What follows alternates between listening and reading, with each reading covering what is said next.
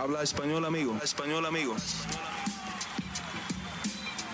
Damas y caballeros, están escuchando Hablemos MMA con Danny Segura. Este sábado regresa el cinturón. Estaba supuesto a ser uno de uno, pero regresa el cinturón de BMF para una de las revanchas más anticipadas de la historia de este deporte, ya que dos de los peleadores históricamente más emocionantes que se han visto en el octágono regresan este sábado en un, eh, en un estrellón que nadie, nadie, pero nadie se lo puede perder. Estamos hablando de Justin Gagey contra Dustin Poirier 2, encabezando UFC 291 este sábado en Salt Lake City. Y bueno, gente, bienvenidos a la previa de UFC 291, una gran, gran cartelera. Y para tener esta gran cartelera al sábado me tocó traer también un gran invitado que pues eh, tiene un horario muy, muy complicado y es difícil de localizar y es difícil de, de planillar, pero tuve que hacer mi trabajo, conseguirlo aquí para esta cartelera especial. Estamos hablando del BMF de los medios hispanos. Eduardo, el vikingo Martel. Eduardo, bienvenido por acá. Oye, contento, bienvenido, no, gracias por invitarme. Estoy aquí con muchas ganas de, hablar de esta cartelera, un BMF que le llevaron a Masvidal, ¿no? Ayer para la conferencia de prensa, para que tuviera un aspecto más de BMF, le dijeron a Masvidal, ni te afeites, ni te cortes el pelo, ni te lo recortes. Tienes que aparecerte tipo Tarzán mm. ahí en la conferencia de prensa y dar el, el BMF. Muy contento, muy contento. Estábamos ante un, una muy buena cartelera que no sé si, si está teniendo la exposición que debiera tener, pero creo que es una muy buena cartelera y el evento principal con, con peleas muy interesantes, ¿no, Dani? Sí, sí, 100%. Entonces, bueno, em, ahorita vamos a entrar a pues, analizar los combates, obviamente, eh, pero antes de eso, siempre me gusta hacer unas preguntitas preliminares. Eh, entonces, em, antes de hacerte las preguntas, primero que todo, si están viendo en vivo, por favor, gente, un like a este video. Igualmente, suscríbanse al canal si no están suscritos. Y nuevamente, bienvenidos aquí a la previa de UFC 291 en Hablemos MMA. Bueno, Vikingo, eh, siempre me gusta empezar por acá. Eh, puntaje, puntaje de este pay-per-view, de esta cartelera, 1 a 10. Puedes usar punto 2, punto lo que sea. a mí me gusta ser específico. ¿Qué puntaje tú le das a esta cartelera de UFC 291? No le puedo dar ni 8, ni 9, ni 10 porque no hay pelea de campeonato, siendo tradicional, fíjate. Siendo tradicional, un pay-per-view, una numerada que no tenga pelea de campeonato, me cuesta trabajo darle 8, 9 y 10. Yo creo que un 7. Un 7 porque tiene una pelea que, que tiene dos peleas con implicaciones de título, la estelar y la coestelar, porque puede ser el último evento del Cucuy Ferguson contra Bobby Green eso nos deja mucho porque hay un veterano como Thompson que está en esta cartelera, como Steven Thompson. Eh, creo que por eso le doy un 7. Eh, dos también veteranos, ¿no? Con Chiesa, que lo vimos allá en, julio en el, en el UFC X. Eh, y parecía todo menos que estaba en estilo de pelea con Kevin Holland, que dijo que se iba a retirar, ¿te acuerdas? Después de, mm. de, aquella locura de cartelera hace un año, casi un año, en septiembre del año pasado, y sin embargo se ha mantenido peleando a pesar del dineral que dice él que, que le dieron y, y noqueó a Poncinibio, ¿no? Eh, aunque perdió también con Thompson. Creo que, que, que un 7 un siete por, esos, eh, por esos puntos, siendo, no puedo darle 8, 9 y 10 porque no hay pelea de campeonato, pero lo dejo un 7 por las implicaciones para empezar. Yo creo que este es, es la previa donde hay una, la, la, diferencia más grande entre yo, el host, y el invitado en cuanto al puntaje de una cartelera. Oye, yo sí estoy oh. bien entusiasmado para esta. Yo, 7 ni se acerca. Yo creo que le doy como. Yo le doy un, un 9. Un 9. Eres muy insider. Eres muy insider. Un 9, men. Eres demasiado insider. Demasiado insider. Y, entiendo por qué no, no, hay un título en línea. Y, y siempre, obviamente, eh, cuando vemos el lado del deporte, pues eh, sube el nivel de una cartelera cuando vemos que hay un cinturón en, en, línea, ¿no? Cuando hay un cinturón que va a definir quién es el mejor del mundo de esa categoría. Entiendo eso perfectamente. Pero, man, esta es la revancha entre Justin Gage y Dustin Poirier.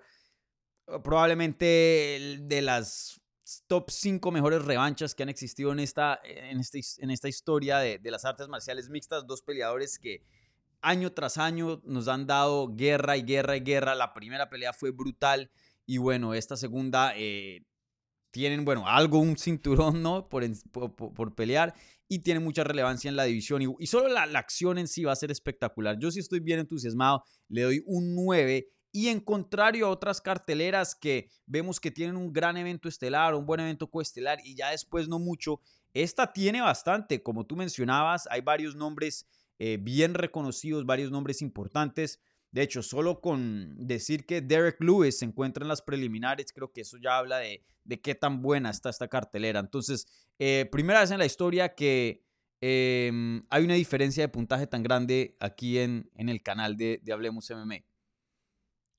Yo creo que, le estás dando mucho, me parece a mí. Creo que mm. le estás dando mucho y por eso digo que estás muy emocionado, pero tenemos tal vez que pensar eh, qué es lo que hay en juego.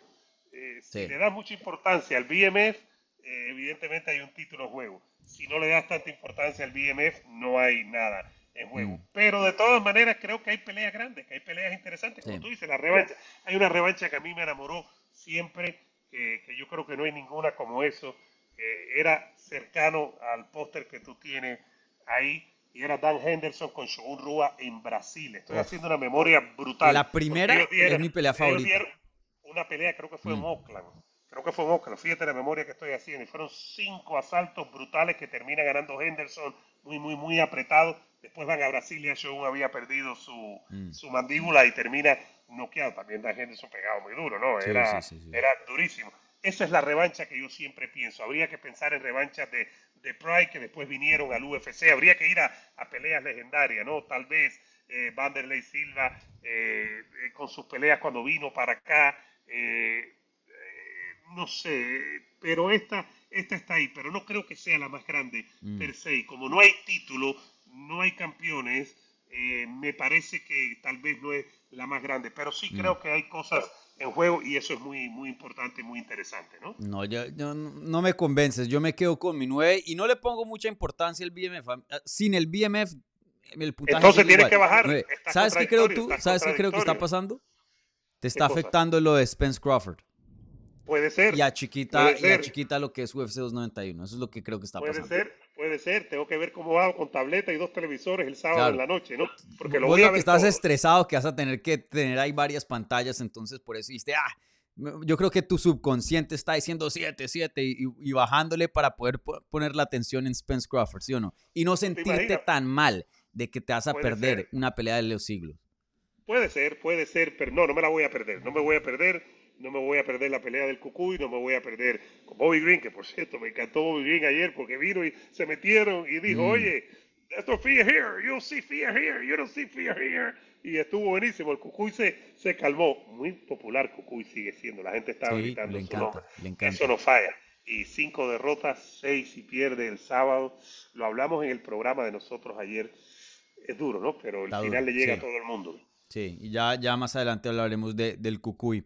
Entonces, eh, bueno, ahora con eso a un lado, ahora sí entremos al análisis eh, pelea por pelea, ya que hay tremenda tormenta, ojalá que no, no estén escuchando los truenos, no sé si está lloviendo por Aquí donde estoy yo también, donde estoy yo aquí también, está duro, duro, duro, Aguanta el internet, aguanta el internet, fíjate, por aguanta ahora, el internet. Veremos, sí, vale.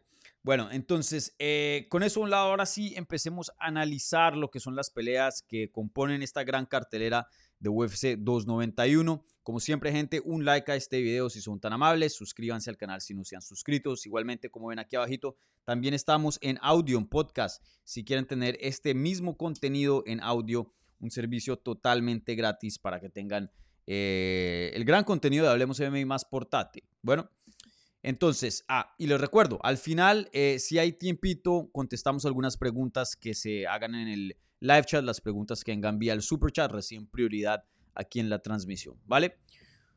Bueno, entonces empezamos con el evento estelar, como solemos hacer aquí en el canal. Obviamente, eh, Dustin Poirier contra Justin Gagey 2, una pelea que va a ser por el cinturón de BMF, Bades Mother Effort, que es el hombre más malo, por decirlo así en español. No, no creo que, o el más hijo por decirlo así. Creo que esa es la, la, traducción más cercana. Yo no le diría el más malo. eh, porque el más malo es eh, reiterativo y en español es, es, un error ni decir el más malo ni el más bueno. Mm. Pero hay que buscarle algo, ¿no? El más hijo de la gran algo. Sí. El más cabrón, el más cabrón. Pero sí, dependiendo de, qué nacionalidad. En Colombia sería el más hijo de...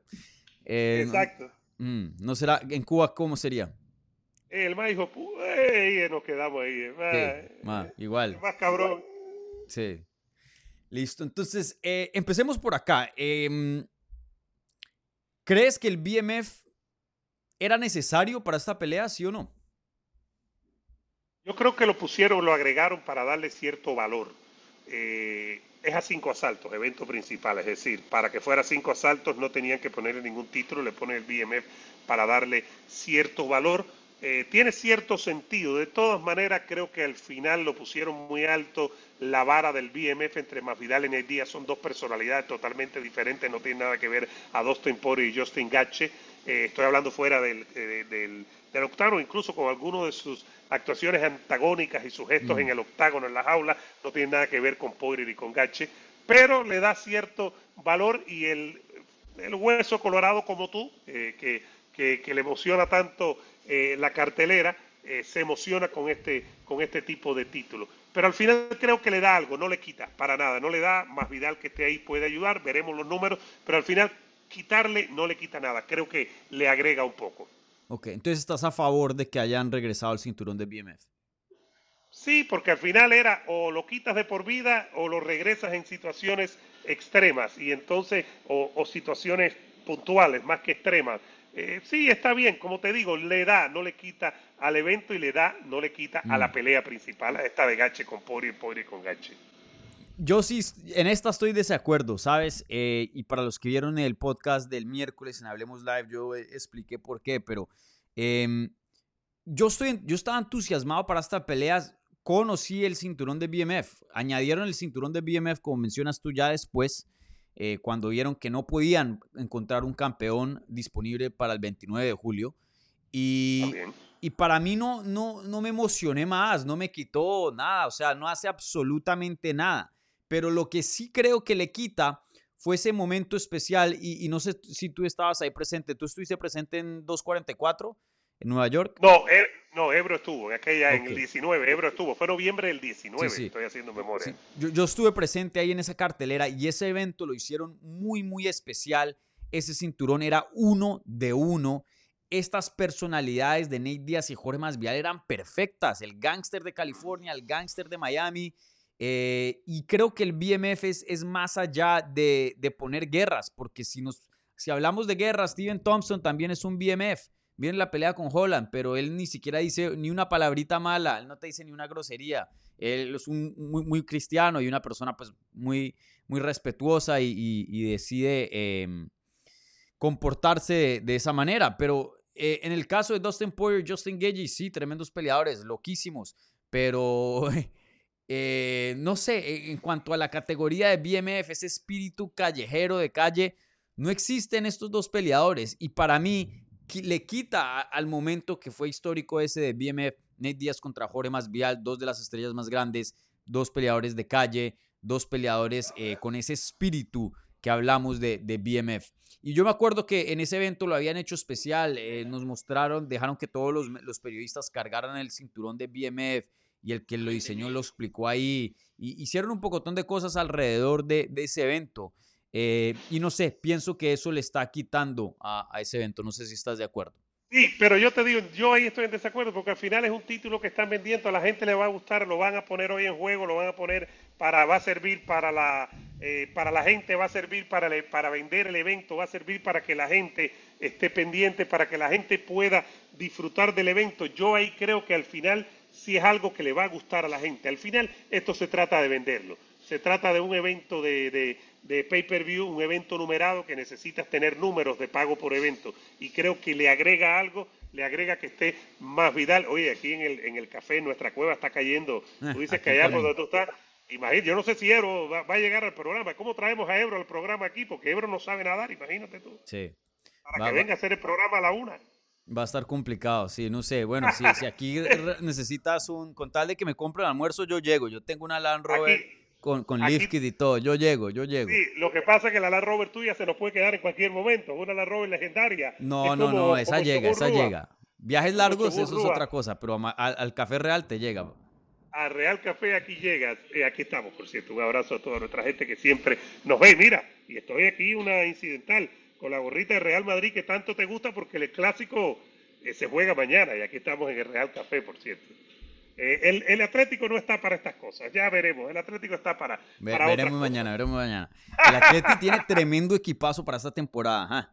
Oye, pero ya de vuelta a lo que es eh, eh, esto de BMF y eh, la última pregunta acerca de BMF, ya hablamos de, de estos dos peleadores. Em, cuando Nate Díaz peleó contra Jorge Masvidal por el BMF era uno de uno y Dana White lo había dicho, no, no, no, aquí no estamos creando otro cinturón, esto es para, como para el evento y ya. Claramente eh, no se cumplió eso, ¿Cambió traen de el evento. ¿Ah? ¿Cambió de opinión? Cambio de opinión. Traen el cinturón de regreso. Y, y algo que Jorge Masvidal eh, no hizo fue defenderlo, ¿no? Porque era uno de uno. Pero en este caso, al regresarlo, y sabemos que estos dos peleadores tienen carrera por delante y quieren terminar peleando por un título en algún punto, em, pues ese cinturón va a quedar por ahí, ¿no? Eh, ¿Qué piensas? ¿Cómo debería UFC manejar ese cinturón? Cuando se retire un peleador, volver a hacer una pelea de BMF y luego cuando se retire ese otro peleador así, pasarlo de mano en mano, que hayan defensas, retirarlo acá, que hayan nada más dos BMFs. ¿Qué piensas tú? Retirarlo no creo que lo vayan a hacer nunca. Eh, yo solo recuerdo un gran momento con Bob Arum, el legendario promotor, hablando de lo que dijo Dana White, que lo mencionaste, legendario promotor de, de boxeo, con noventa y tantos años que está vivo, y dijo una vez en una, una pelea de boxeo, dijo una cosa un día y al otro día le preguntaron, Bob, pero ayer tú dijiste esto, hoy estás diciendo lo otro, y dice, ayer estaba equivocado, hoy tengo la razón. Los promotores siempre van a buscar la manera de promover. Entonces Dana Mm. White te puede decir, hoy, este es el último, como dijo en el 19. Y de momento en dos años se aparece otra opción y va a sacarte el cinturón de BMF y te lo va a vender. Entonces creo que eso hay que tenerlo en cuenta porque al final eh, puede que le guste a la gente o no. A ti te parece tal vez que deba cerrarlo. A mí me da lo mismo. Si ayuda a que el evento sea más grande, bienvenido. Al final no es un título, no es, no es el relajito del boxeo. Que, que, que hay un boxeador que tiene más de dos años, eh, como Germán Charlo, sin pelear y todavía sigue siendo campeón Eh. y, y no le van a quitar el título. Aquí no es que están afectando un título regular. Ahora, fíjate que yo creo que ayuda y que lo van a dejar. Si gana Poirier y después Poirier va a, a pelear por el título con Makachev, si Makachev le gana, por ejemplo, a Oliveira en octubre y a principios del año que viene van por otro título, estoy presuponiendo, ¿Tú te imaginas que lo van a vender como el título real, el verdadero, contra el campeón del BMF? Y estamos unificando, y estamos teniendo el tipo más hijo de la, como tú dijiste, el más cabrón, está retando al campeón verdadero. ¿Quién ganará? ¿Quién? ¿Qué, qué título vale más? Te lo venderán igual, y la Mm. gente lo comprará, y llevarán los dos títulos. Oye, tú, tú, tú eres bien consciente del relajito del boxeo con esta mano de cinturones que, que el latino, que este, que otro, que el, el de Miami, Esos que no el de tanto, colores. fíjate, esos no tanto. Esos existen siempre y ayudan a crecer a los prospectos. A veces se paga. El relajito mayor es cuando un boxeador, un campeón no pelea con los que tiene que pelear y no pierde el título, Mm. o cuando antes daban más eh, campeones franquicia Claro, pero- pero- o pero campeones digo, interinos. Hay un mundo de cinturones. En, en el boxeo eh, hay- hay campeones infinitos, casi cualquiera se puede decir campeón. En UFC, por categoría, solo es uno. ¿No te da algo de miedo que este tipo de cinturón de BMF crea un precedente un poco miedoso de que de pronto se, se empiece a acercar más a lo del boxeo? Porque si UFC ve que tuvieron harto éxito con Nate Díaz y Jorge Masvidal, ven que esta tiene éxito, dicen, bueno, ¿por qué no nos, o sea, qué nos detiene a inventarnos más cinturones y metamos más cinturones en circulación? Ahora, yo creo que hay una gran diferencia, afortunadamente, y a favor de- del UFC. Hace poco, y te lo traigo con ejemplos para tratar de tener una idea de lo que puede pasar, ni tú ni yo podemos asegurarlo, ¿no? Porque al final mañana pasa algo y nos van a decir, no, Dani, tú dijiste en aquel programa, o tú, Vikingo, no, no, no. Mm, Eh, hace poco estuvieron en redes sociales tirándose Chimaev y Usman, ¿te acuerdas? Y Chimaev dijo, no, te espero en 185. Usman, no, vamos a hacer un catchway. Oye, estamos de acuerdo, vamos a pelear. Le preguntaron a Dana White, Dana White dijo, ¿es en 185 o no es? Porque Chimaev no va a bajar a 170. Entonces yo creo que no va a haber un relajito, me parece a mí, me parece a mí, pero no se puede asegurar. y repito, para mí sigue siendo lo más importante los cinturones reales, los cinturones que estamos viendo reales, que son los que están en poder de los campeones. Esos son los que tienen valor de verdad. Los demás ya no le demos la importancia que no tiene y celebremos que hay una gran pelea, me parece a mí. No perdamos, me parece, el, el rumbo, el norte, porque BMF me, el BMF me gusta o no me gusta y nos olvidemos del tremendo peleón principal que hay este sábado, ¿no? Sí, sí, sí, definitivamente. Veremos, pero yo, yo sí tengo algo de, de miedito en cuanto a eso. No creo que el año, el próximo año veremos ya una mano de cinturones, no.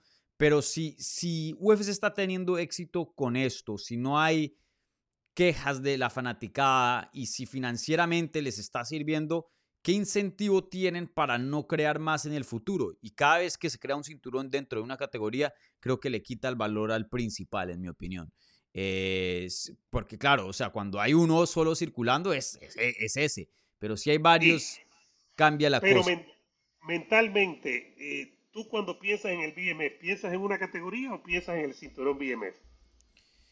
Em, porque aquel era ciento, el cinturón de BMF, ¿no? En eso, eh, Claro, en eso tienes razón. Aquel fue, aquel fue 170. Claro, pero... Es 155. Digo, por ejemplo, que imagínate en este mundo. Em, a ver, ¿cómo sería el mejor ejemplo acá? hagamos una... Retrocedamos al 2017, ¿vale? 155 libras, Tony Ferguson, una racha de 6 años invicto nada que peleaba con Habib, se caía la pelea por lesiones, por política, por McGregor. Y supongamos que en ese entonces hubiera un BMF belt. Ferguson yo creo que en ese entonces eh, da la talla mucho más que hoy día que Poirier y Gagey. Supongamos que hubiera ganado un cinturón de BMF en 155 libras y ya tiene un cinturón, ¿cierto?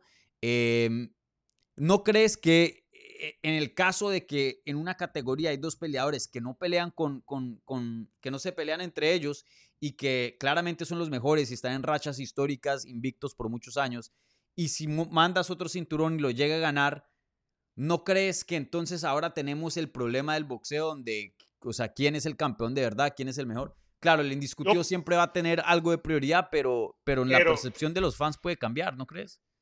Yo no lo veo y lo veo, por eso te lo llevo al anterior. El anterior era en 170. A lo mejor la gente ni se acordaba que la pelea fue en 170. Pero es, es eh, distinto, porque e, e, era más Vidal contra Nate Díaz, dos superestrellas, y sabíamos que el ganador no era el mejor de la categoría. Y sabíamos que, que, Nate Díaz probablemente no iba a pelear por un campeonato y que más Vidal tendrían que, que, que alinearse de las estrellas, como pasó después, que se alineó con una semana para ir con Abu Dhabi, con Usman y después la revancha. Pero normalmente fuera de eso, más Vidal no era que iba a pelear, perdón, que iba a pelear por un título, ¿no? Yo no estoy tan preocupado, yo no pensaría, fíjate, te lo digo aquí, yo no pensaría que, cuidado con los truenos ahí en, ¿Sí escuchaste? donde vive. Claro que lo escuché ahí en Pembroke Pines, donde tú vives. Aquí el café está asustado, déjame decirte. Aquí el dueño del café se ha metido debajo de una mesa, está con la mesa arriba ahí escondido. Aquí está heavy, man. Aquí está heavy. El apocalipsis, man.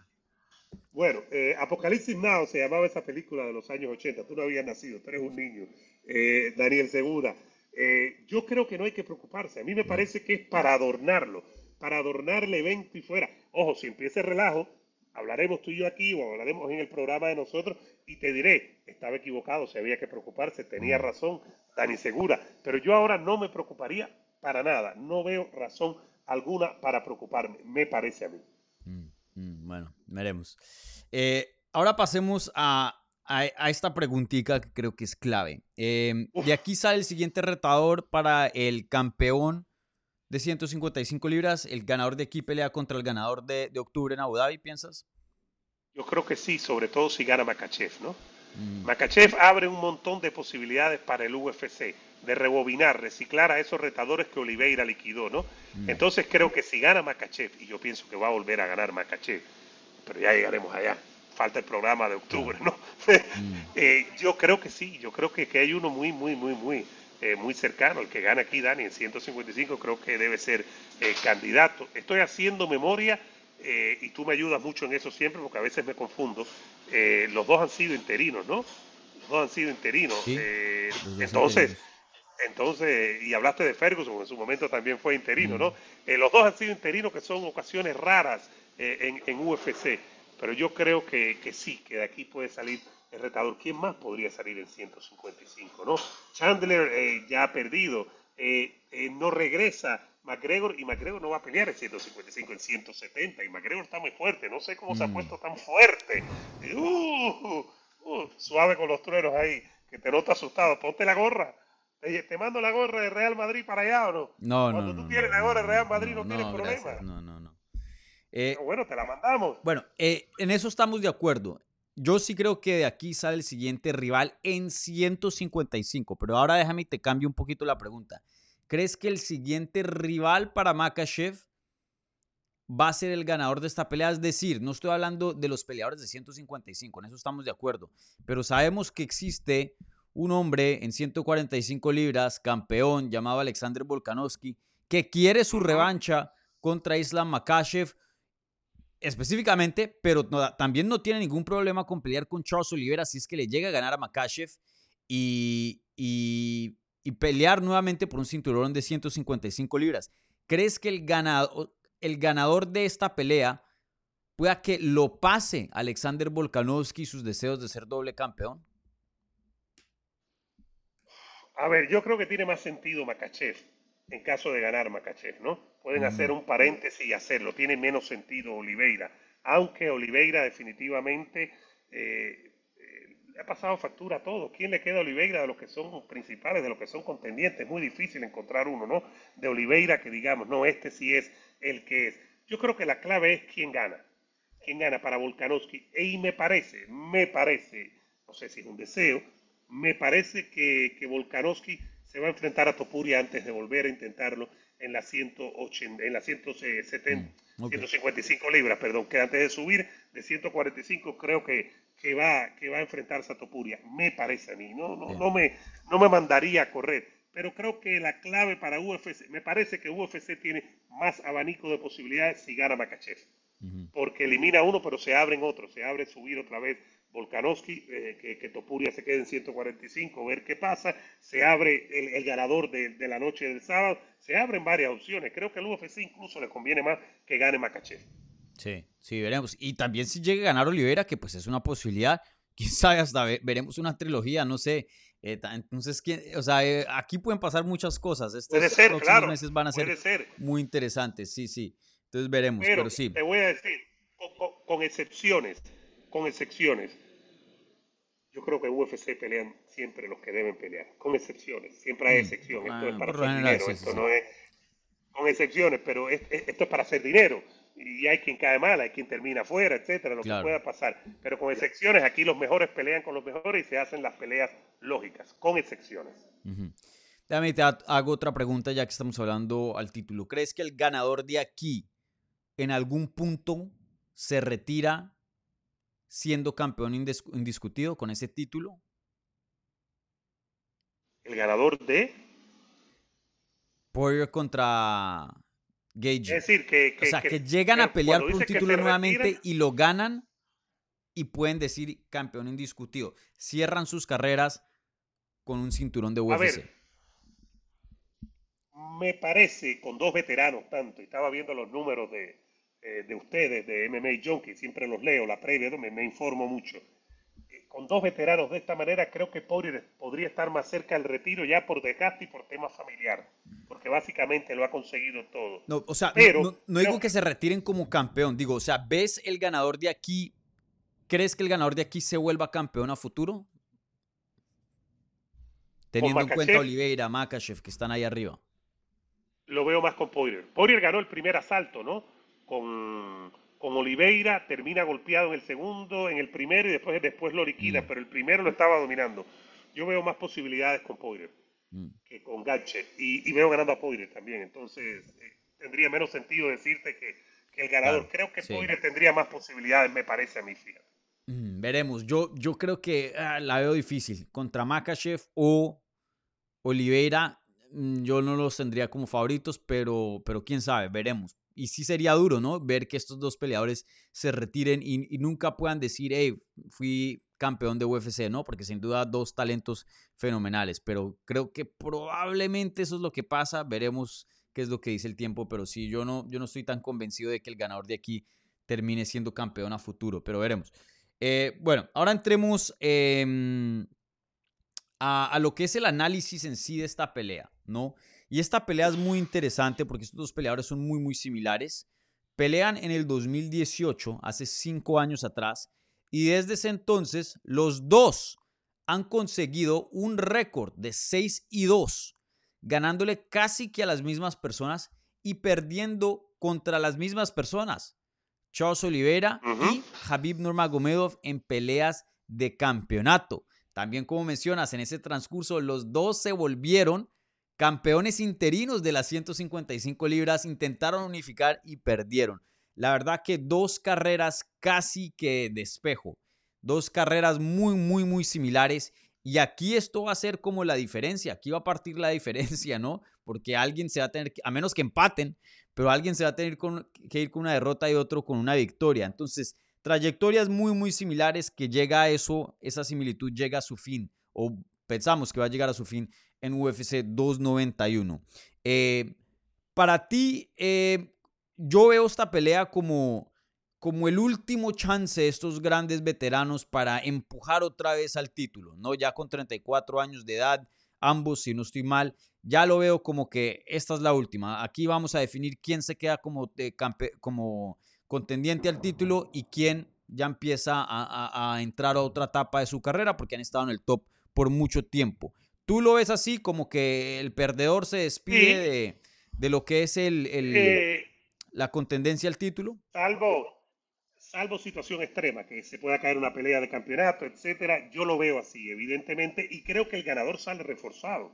Si bien es cierto que uno se, se, se aleja, el, el, ganador sale reforzado y sale reforzado de qué manera, ¿no? Sale reforzado como que sabiendo que, que puede tener y que debería tener una oportunidad titular antes de meter en lo que pueda pasar en la pelea. Yo creo que el ganador sale muy, muy reforzado y el ganador evidentemente eh, Dani, eh, se coloca con el número uno. Una de las cosas fantásticas de, de, MMA y de UFC es que una derrota no se acaba el mundo, a diferencia del boxeo que Mayweather acostumbró, acostumbró a la gente y entonces con una derrota ya la gente piensa que se acabó el mundo. No, no, no, aquí no, aquí no se acaba el mundo, ni mucho menos. Pero yo creo que, que sí, que sale muy reforzado para un campeonato el ganador y sobre todo, una cosa que ayuda, sin duda alguna, cómo se gana. Si gana de una manera, sumisión, mm. knockout, si das una gran pelea y gana, más todavía, ¿no?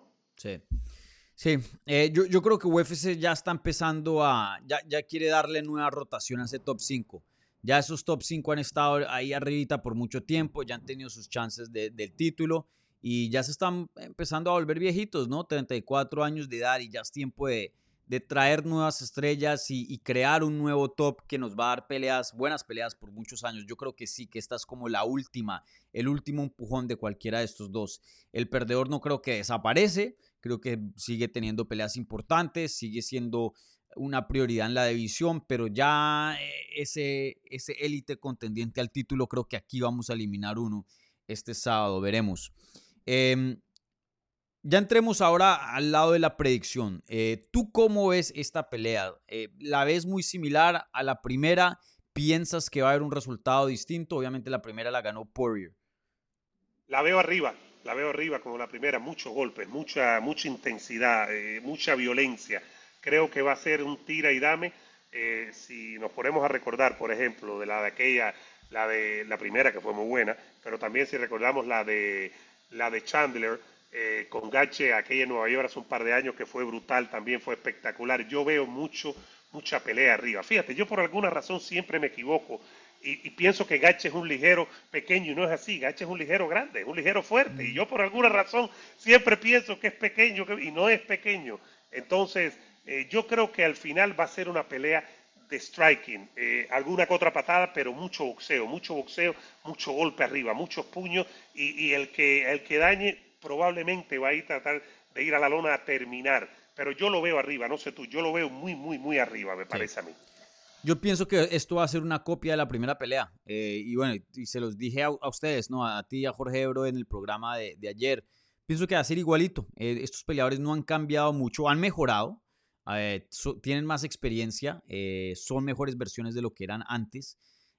pero por lo general más o menos son los mismos, no, no han añadido así eh, técnicas o estilos o, armas nuevas para decir, ok, esta, esta pelea pueda que nos dé un, look distinto. Entonces yo creo que va a ser muy, muy similar a la primera. Eh, la veo muy, muy reñida acá. Pero algo que les había comentado en el programa de ustedes, y quiero saber tu opinión, no sé eh, si te dejé pensando el, el, el ayer jueves, em, pero ¿qué piensas de lo que les dije a ustedes? Y fue lo siguiente, para los que no vieron em, el programa. Em, sí, hay cosas muy similares, los récords, todo el estilo, prácticamente una copia del 2018, pero desde el 2018 ambos le han sumado kilometraje y kilometraje al cuerpo. ¿Cuántas guerras nos han dado esos dos desde que, desde que pelearon por la primera vez en el 2018? Y tú sabes, estos deportes de combate, eso, esas guerras y esos daños pasan factura y hay peleas donde un peleador se ve como un animal y a la otra completamente distinto. Em, ¿Parte de ti tienes alguna em, duda o, de pronto inquietud de que ya llegue ese recibo a cualquiera de estos dos, que el cuerpo ya se los cobre y veamos una versión distinta, así sea de ambos o alguno de estos dos? El cuerpo y la mandíbula, ¿no? Porque en mm. deportes de combate la mandíbula a veces un día se apaga, a veces se apaga parcialmente hasta que termina de apagarse. Yo pensaría en Gache más que todo eh, que en Poirier, aunque Poirier tal vez empezó más temprano, ¿no? E, ese es el problema con Poirier, ¿no? Mm. Que empezó más temprano. Tal vez a partir de esta, partir de esta pelea, eso que estás diciendo, tal vez a partir de esta pelea y no antes.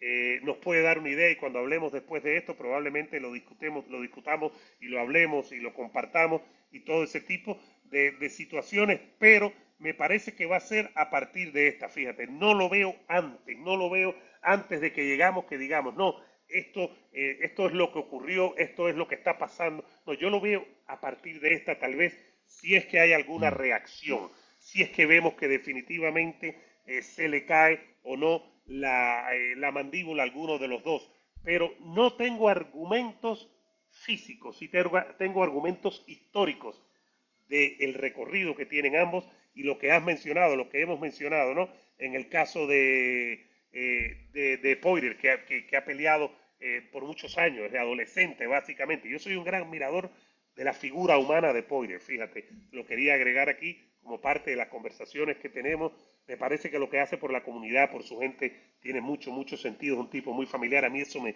me gusta mucho en la vida. Entonces, creo que tendríamos que, esperar, tendríamos que ver, pero no hay motivos para pensar. Tal vez la conclusión la saquemos rápido después del sábado, ¿no? Cuando tú hagas tu, tu, reacción, cuando yo haga la mía, cuando nos sentamos, sentemos a hablar en tu canal, en el de nosotros, cuando vengas al Real Café aquí a almorzar, me acaba de decir el dueño que puedes venir, que no hay ah, problema. yo me aparezco por allá. Dice que Ebro paga, pero ese es un problema, déjame decirte. Que Ebro pague es un lío. Siempre ten la tarjeta cerca, por si acaso. Que le a, la factura. Por, si acaso ten la tarjeta cerca, por si acaso. pero yo creo que no hay argumento hasta después del sábado. Si es una pelea muy brutal, de mucho golpe arriba, en la mandíbula, que es lo que más desgasta, ¿no? El, el cerebro. Entonces, tal vez por ahí, por ahí va la cosa entonces. Sí.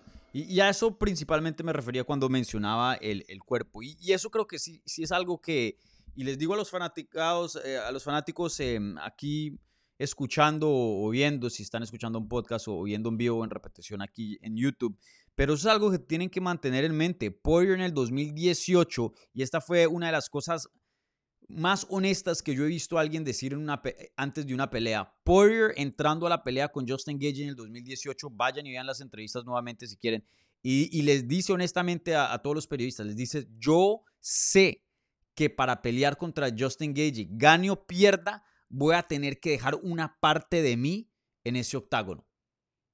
no hay de otra. Parte de mí se queda en ese octágono, parte de mí muere esa noche.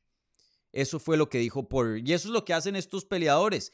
Cada vez que se suben al octágono, le quitan más a la. si vamos a comprarlo un videojuego, a la barrita de salud. Una raya más para el Un menos. Y, dependiendo de la naturaleza de la pelea y dependiendo de la genética, de qué tanto puede lidiar tu cuerpo con trauma, qué tanto te cuidas fuera en un campamento, eh, todo eso también tiene influencia. Pero miren, desde el 2018, creo que todos estos dos peleadores tienen 34 años de edad, ¿no?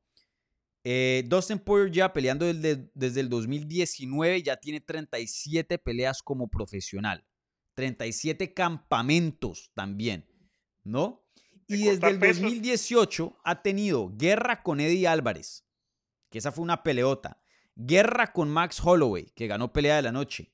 Peleó contra Habib, que esa no fue tan desgastante. Guerra con Dan Hooker, que ganó pelea de la noche también.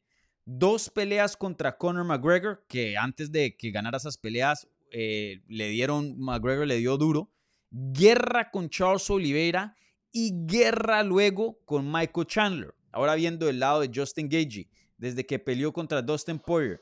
Knockout contra James Big relativamente rápido. Guerra contra Edson Barbosa, que ganó pelea de la noche. Eh, knockout contra Donald Cerrone, que ganó con relativamente, no a decir facilidad, pero no fue así una guerra donde tuvo tanto daño. Pelea contra Tony Ferguson, que Tony Ferguson, si no se acuerdan, todo, o sea, la mayoría de las personas se acuerdan que eh, em, le, le, dio una paliza a Tony Ferguson y sí fue así, pero en el, creo que fue en el cuarto asalto, Ferguson le conectó con un uppercut que lo tambaleó, entonces también se llevó sus, sus golpes ahí. Luego lo sometió Habib. Eh, luego guerra contra Michael Chandler. Guerra contra Charles Oliveira, donde lo, tumbaron al suelo varias veces. Y luego guerra contra Rafael Fisif, que ganó pelea de la noche. Entonces, desde ese entonces, mucho, mucho kilometraje a esa quijada. Ahí me equivoqué, tú sabes que no tengo problema y te lo digo a ti, aprendo mucho contigo de verdad. Y ahí me equivoqué, yo pensaba que Fisiev le iba a ganar a, a Gachi, se me había olvidado a mí lo bueno que es Gachi, ¿no? Mm y todo lo que ha logrado, porque lo vimos perder hace un par de años, ¿no? Eh, con, eh, primero con Khabib y después lo vimos eh, perder con Oliveira, una pelea que él estaba ganando en el primer asalto y que me da la impresión que por alguna razón tuvo temor de ir a liquidarlo cuando Oliveira cae a la lona, ¿te acuerdas perfectamente de eso? Y después termina noqueado. Gache, Gache es un gran peleador, tú mencionas los desgastes de los dos, Tal vez Gache se ha desgastado más. Con Fisiev estuvo muy buena la pelea. Mm, con sí, fue golpe, golpe, pero lo dominó. A le dio una clase de veteranía y de inteligencia, de, digamos, de octagon IQ, de la inteligencia en el mm. octágono, en las aulas, de lo que hay que hacer y cómo dominar y cómo salir eh, arriba con tu fortaleza. Pero están desgastados. Y hay un gran entrenador cubano, amigo de la casa de boxeo, eh, Roberto Quesada, que siempre nos dice, cuando lo tenemos en el programa, nos dice vikingo, ebro, ebro, vikingo, la mandíbula del boxeador puede ser como un switch que tú apagas y a mm. veces no te das cuenta, la apagaste y no se enciende más. Puede ser eso también, ¿no? Veremos. Creo que eso es un factor muy grande que toca considerar y estoy de acuerdo. Si no, si no lo veremos en UFC 291, creo que después de UFC 291, teniendo en cuenta que esto va a ser una guerra brutal, pueda que, que ya empiece a, pasarle la factura, así como se la pasan a Jorge Ebro en el, en el Real Café, ¿sí o no? Aquí está, me dice el dueño, mira, amigo de nosotros. que dónde está Ebro, que dónde está Ebro. Que dónde está Ebro y que Ebro no, no le gusta. Ebro, mm. e, Ebro tiene un tap misterioso aquí en el café. Ah, Dani, cuando tú vengas, tú dices, mira, en el tap de Ebro, a ver qué pasa, tú tiras, ¿me entiendes? A ver qué pasa aquí en el café. Ahora, si vienes con este tipo de gorrita, tienes más chance siempre. Ah, Tú te pones la gorra y una gafa para que no te reconozca, ¿me entienden? sí, sí. Bueno, entonces para cerrar ahora el análisis de este evento estelar, em, entremos ya a lo que es la predicción. Entonces, siempre le doy em, el privilegio de, empezar al invitado. Entonces, dime, eh, Vikingo, ¿cuál es tu predicción oficial para esta pelea? Poire, por cualquier vía, puede ser por nocao incluso. TKO. Eh, Poirier, Poirier, Poirier me parece que... Poirier recibió un golpe muy duro cuando pierde con Oliveira hace 2 de diciembre, y ahí tuvimos la suerte de estar con el programa. Y porque todo estaba hecho para que él ganara, ¿te acuerdas? Para que él finalmente se hiciera campeón, Oliveira lo sometió, lo termina, después de tener un gran primer asalto. Eh, pero yo creo que Poirier le gana a Gachi, fíjate. Desde aquí te lo digo, yo creo que Poirier le gana a Gachi por cualquier vía. Eh, no tengo miedo de hacer la predicción, no me molesta, me puedo equivocar muchas veces, nos equivocamos y después nos pasan facturas, pero yo creo que Poirier gana y puede hasta ganar por ti que yo fíjate. La última vez con, con, con Gache me equivoqué, con Fisiev, como te dije, pero creo que Poirier no es Fisiev, Fisiev no es Poirier. Y tal vez Fisiev por el apellido, por el origen, pensábamos que era Chimaev, pensábamos que era Rasmono, pensábamos que era Khabib, pensábamos que era cualquiera de estos de la ex Unión Soviética y por ahora no lo es. Y, y Gache sigue siendo un excelente peleador. Poire por cualquier vía. No sé tú, mm. pero yo tengo a Poire por cualquier vía. Yo me voy a ir con Poirier también. eh, creo que por decisión, pero también no me sorprende si finaliza a Justin Gagey. Eh, me parece que va a ser muy similar a la primera. La verdad, si, si Gagey de pronto hubiera añadido cosas a su juego, uno puede decir, ok, nos da una razón para pensar que esta puede ser distinto, pero no, no lo veo. Pienso que va a ser una guerra brutal. Pienso que va a ser una guerra que eh, puede perder si, si no es cuidadoso. Eh, pero si tuviera que ponerlo en porcentaje, yo creo que Poirier se acerca un 60%, un 58, 59 de ganar esta pelea. Oh, Eh, oye, pero explícame eso de 58-59. Yo nunca he visto a nadie decir, eh, oye, ahora aprendí algo contigo, Dani. Segura, aquí de la momia para ti. Oye, ¿cómo es eso con 58, 57, yo, yo soy muy preciso, 59%? yo soy muy preciso, una computadora No, acá, brother. Mira, Sí, yo- no, no. Millennial, millennial al fin, Dani Segura. Mira, eh, y tú sabes, últimamente estamos viendo la, cómo juzgar una pelea, se está volviendo un poquito más complicado. Hoy día se está hablando mucho más de los jueces que en el 2018, porque han cambiado, hicieron cierto cambio las reglas y hoy día dan como prioridad daño. Y sin duda, Justin Gage es eh, capaz de dar daño. No sé, una lesión puede cambiar en el transcurso de una pelea, que alguien se quiebre la mano, que Poirier se quiebre la mano. Imagínate a pelear contra el, el matón de Justin Gage con solo una mano. Eso es complicado. Entonces, creo que si todo eh, sale normal, no hay lesiones, y lo digo normal entre comillas, eh, Dustin Poirier debería ganar este combate. Es el peleador más inteligente, más técnico. eh, y en cuanto a, mm, a lo que es em, corazón, garra, eh, se lo empata a Gage. Y eso es el problema de Gage contra Poirier. Porque Gage pueda que nunca haya sido el más técnico, pero lleva a, estos peleadores a lugares muy oscuros donde tienen que pelear estos demonios y muchos de ellos no pueden. La técnica no puede y la garra de Gage lo supera. En este caso, Poirier sí puede ir a sus lugares y sí puede sacar garra. Entonces, yo me voy con Dustin Poirier decisión, pero no me sorprendería si Dustin Poirier llega a finalizar a Justin Gagey. Eh, pero me voy con Poirier decisión. Está bien, ahí estamos más o menos, Poirier, seleccionamos el mismo, ¿no? Sí, Eh, sí, ahí por estamos de acuerdo. La sí. cosa. Ajá. Bueno, Oye, ahora siempre pasa- te lo tengo que recordar, yo creo, perdón, me voy a volver viejo y te lo voy a recordar mientras estemos aquí. Esa fue, ese fue el primer evento que yo vi en vivo, esa fue la primera cobertura que yo hice, eso fue en el 2009. Ha Mm. corrido, ha, ha corrido mucha agua, has pasado muchos nubarrones y muchas tormentas como la que estás pasando ahora en tu casa en el sur de Florida, ahora ahí en- Pembroke Pines y acá, nosotros aquí en Miami. Heavy, heavy, heavy, heavy. Bueno, gente, entonces ahora pasamos al evento coestelar de la cartelera y les recuerdo, por favor, denle un like a este video si están disfrutando de esta conversación, así estén viendo en vivo o en repetición y si están escuchando en audio, en podcast, por favor, un buen review en cualquier plataforma que estén escuchando este programa, ¿vale? Y les recuerdo también, eh, al final si hay un tiempito, así el vikingo se tenga que ir, yo chance me quedo y contesto algunas preguntas eh, en vivo, ¿vale? Igualmente les recuerdo que está la pregunta de la transmisión, se me olvidó mencionarlo al principio y es eh, lo siguiente. ¿El título de BMF hace más interesante UFC 291? Sí o no. Vayan, pongan su voto y al final vamos a repasar los resultados. Entonces, ahora hablemos del evento coestelar de la cartelera. Vamos. Estamos hablando de una pelea en las 205 libras entre el ex campeón de esa división, Jan Blachowicz, y el ex campeón de peso mediano, Alex Pereira, que sube a las 205 libras eh, como a, a tener un segundo aire a su carrera. Veremos cómo le va en esta nueva categoría. Entonces, empecemos por acá. Buena o mala decisión de Pereira irse de las 205. Y Vikingo, déjame y te recuerdo, él está empatado con Adesanya en las artes marciales mixtas, el actual campeón de 185, 1 y 1. Los dos se noquearon. Y en deportes de combate le está ganando eh, 3 y 1. Ahora, eh, el tiempo nos lo dirá el sábado, ¿no? Y lo que venga en adelante para Pereira, la pregunta de Pereira. Siempre teníamos, eh, eh, habíamos escuchado, ¿no? Lo escuchamos allá cuando pelearon por primera vez en Nueva York, después en Miami, que lo cubrimos juntos, y estuvimos, Dani, en marzo, que le costaba mucho trabajo a Pereira hacer la 185. Si eso es así, y está más fuerte y no pierde velocidad, porque también los golpes de, de 205 son mucho más duros que de, de 185. Yo pienso que Blakovic En 205 pega más duro que Adesanya, el puño natural, la competencia de puño contra puño. Creo que Blakovic en 205 pega más duro que, que, eh, que Adesanya en 185. Adesanya lo acaba mm. de noquear, viene a noquear en marzo.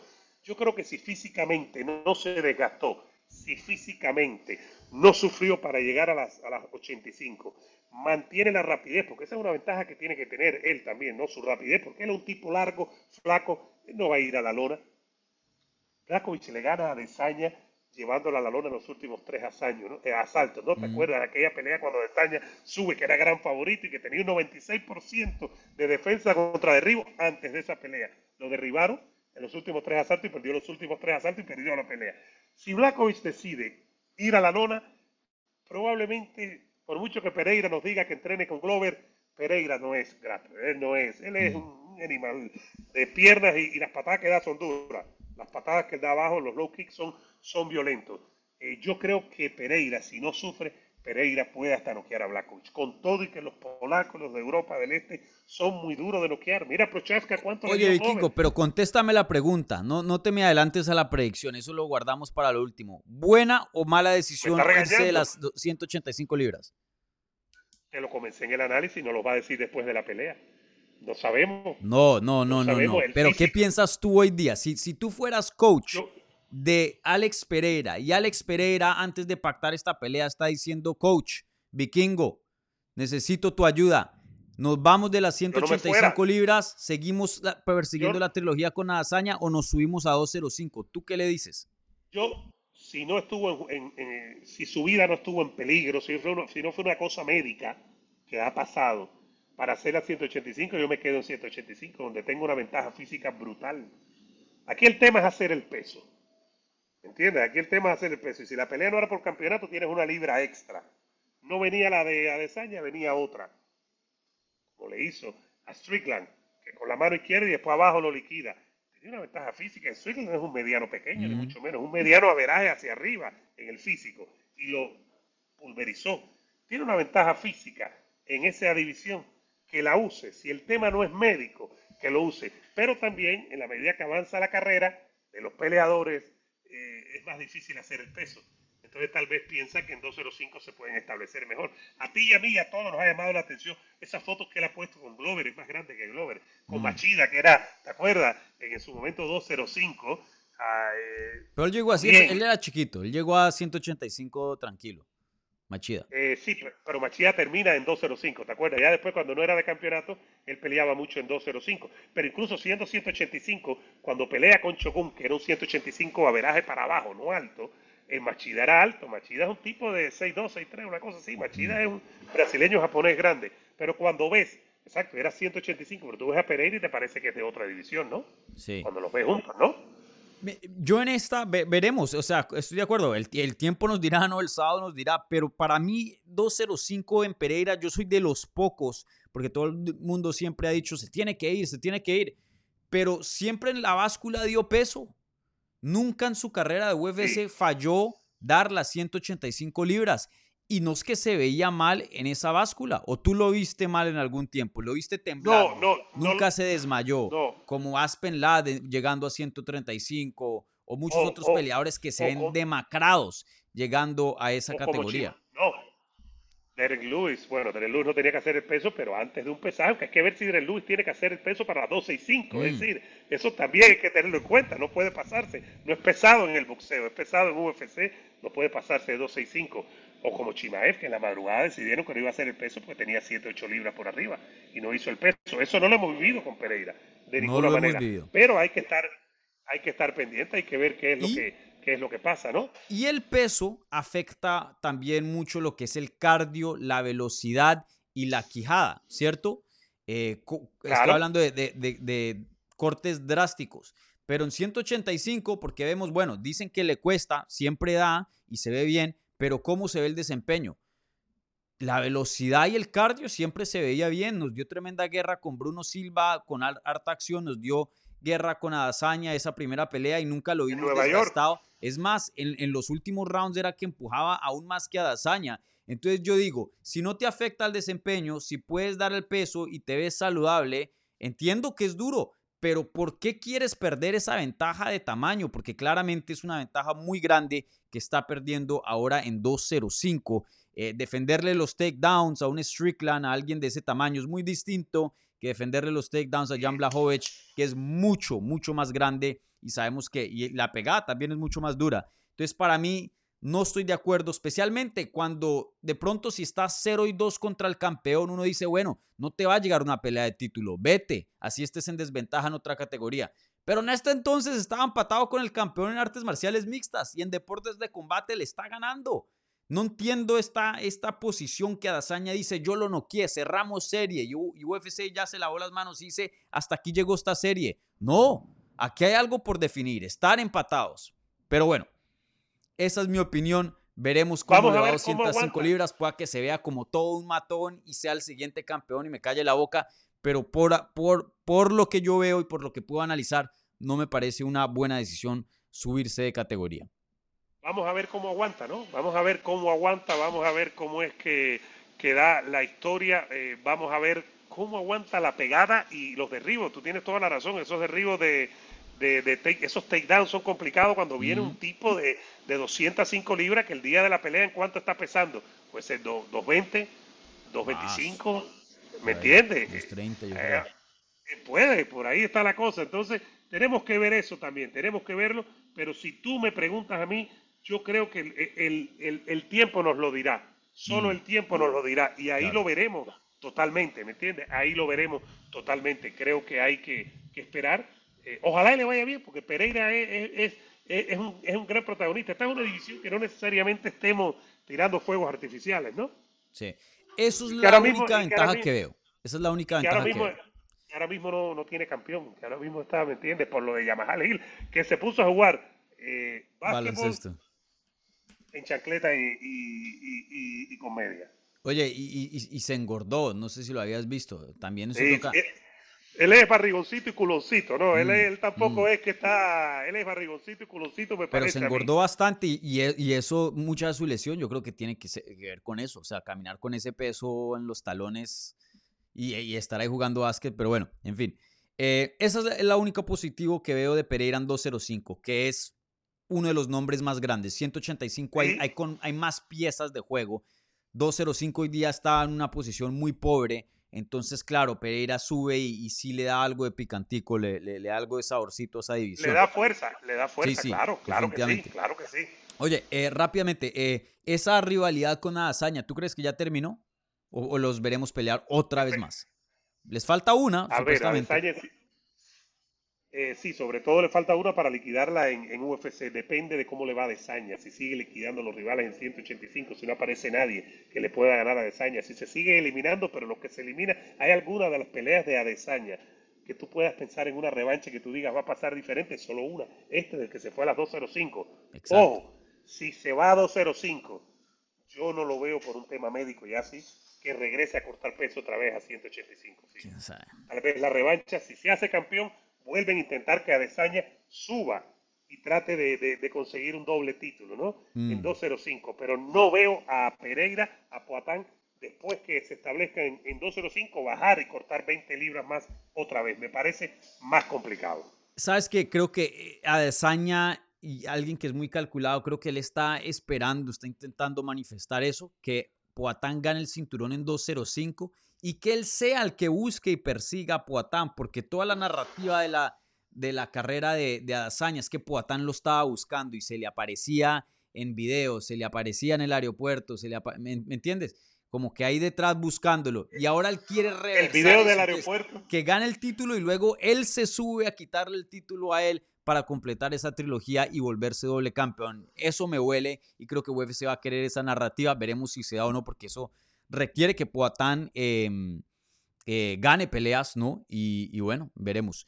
Y bueno, uso este, este punto para hacerte esta otra pregunta. Eh, como mencionas, Jamal Hill eh, dejó su cinturón vacante porque se le sonó el, el, talón. No hay campeón en las 205.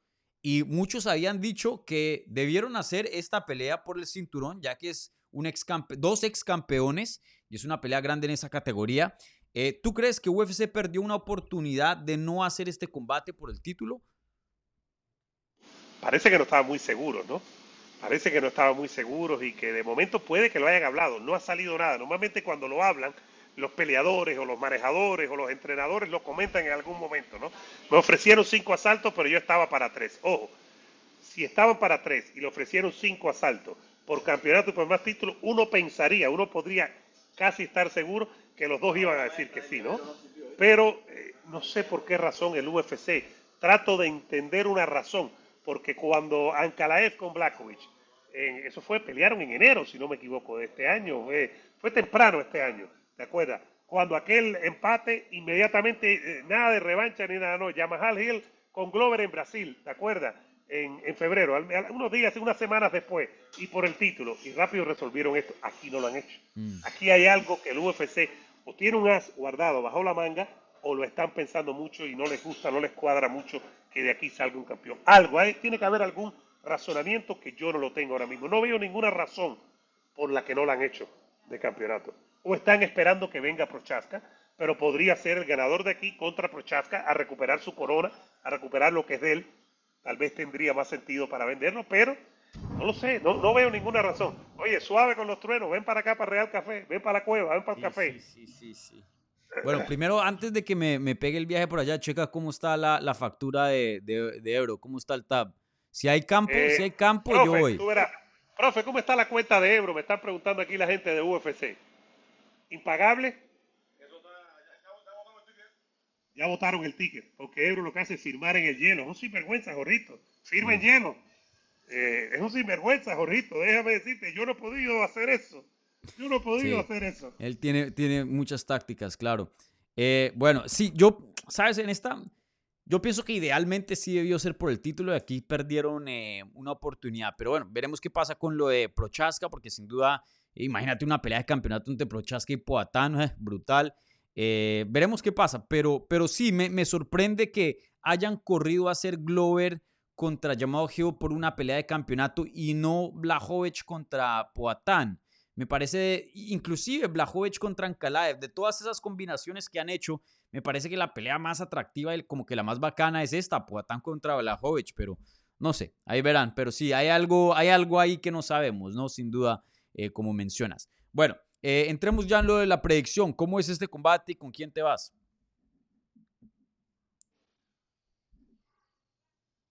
No me gusta subestimar a Blakovic, pero lo he visto perder. Eh, la derrota aquella con Calaes probablemente debió perder. Creo que ahí fue favorecido por los jueces en el empate. Pelea apretada, pero creo que él debió perder esa pelea. Eh, Glover lo liquidó muy rápido. Pereira no creo que vaya a ir a la lona por mucho que tenga Glover, que, que se meta en el cuerpo de Glover. ¿Te imaginas? Pereira que salga con la cara de Glover así. Un jiu-jitsu brutal. Creo que Pereira gana. Tal vez puede noquear incluso a Blakovic, pero creo que Pereira, si no sufre, repito, si Pereira está fuerte, y ha tenido un campamento brutal y ha estado entrenando y no ha montado mucho la moto que le regaló a Poatán, creo que Pereira gana esta mm. pelea. Lo tengo, lo tengo a Pereira ganando a Poatán esta pelea. Con dudas, porque no me gusta subestimar mm. a Blakovic, al polaco. Sí, esta está muy, muy jodida, esta está complicada de, de, descifrar, de analizar. Yo también me voy con Poatán, eh, pero quiero ver qué tanto, eh, en cuanto a, a, la pelea en sí, cuando se trepe a ese octágono, qué tanta masa muscular tiene, porque sin duda va a perder la ventaja del tamaño y quiero ver cuánto, porque si es mucha, Blajovic yo creo que fácil, fácil le, gana con lucha. Pero a, a que es más chiquito que, que Blajovic y tiene menos lucha, pudo derribar a Poatán. Imagínate lo que puede hacer Blajovic. pero sácame una duda, cuando tú dices que es más chiquito no estás hablando de tamaño, ¿no? Porque Blakovic es más bajito que Adesanya. De, pues, tamaño. De, tamaño. Estás hablando de la, Claro, o sea, ¿quién es más grande? ¿Quién es más grande? Cuando tú dices más grande, no estás hablando de estatura solamente, estás hablando de, la todo. de la estatura y del cuerpo. de todo, claro. Ya, ya está bien. Sí, yo creo, eh, puede estar parejo, puede estar parejo. Si decíamos que él subía en 185, subía en 2.5, 2.10, hay que ver ahora en 2.05 si va a subir más. El mm. cuerpo tal vez lo puede sufrir, porque él viene de pelear en marzo, estamos en julio abril, mayo, junio, julio, digamos no, que... peleó en abril. Eh, fue en abril la cartelera, en abril, la de nosotros aquí. Entonces menos, tres meses, menos, dos, tres meses, digamos, dos meses de campo de entrenamiento. Hay que ver si el cuerpo también, esa duda siempre va a existir. El cuerpo acostumbrado a entrenar para bajar de peso. Sí. Y se fortalece también. El cuerpo está acostumbrado. Hay que ver si ahora que no está acostumbrado, si desarrolló músculo, si desarrolló fortaleza o si desarrolló lentitud. Mm. ¿Entiendes? Y no rapidez. Hay que verlo también eso. Hay que ver, sí, sí, definitivamente. Entonces veremos, pero yo me voy con Puatán, ese poder y ese kickboxing pues, Es difícil apostar en contra de eso. Yo creo que me voy con Poatán. Bueno, creo no, me voy con Poatán, creo que gana, pero veremos. Sin duda una pelea muy, muy pareja. Eh, en esta sí tengo bastantes dudas, pero bueno, eh, nuestros picks oficiales van a ser a favor de Poatán.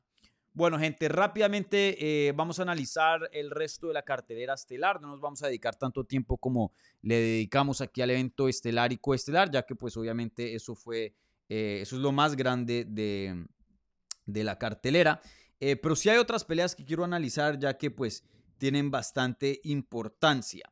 Entonces, antes de eso, por favor, si están viendo en vivo o en repetición, un like a este video, si son tan amables, por favor. Ya casi nos acercamos a 200 personas en vivo. Revienten ese botón, por favor, es gratis, no les cuesta nada. Y si les está gustando la conversación, por favor, suscríbanse al canal para más contenido sobre las artes marciales mixtas en español.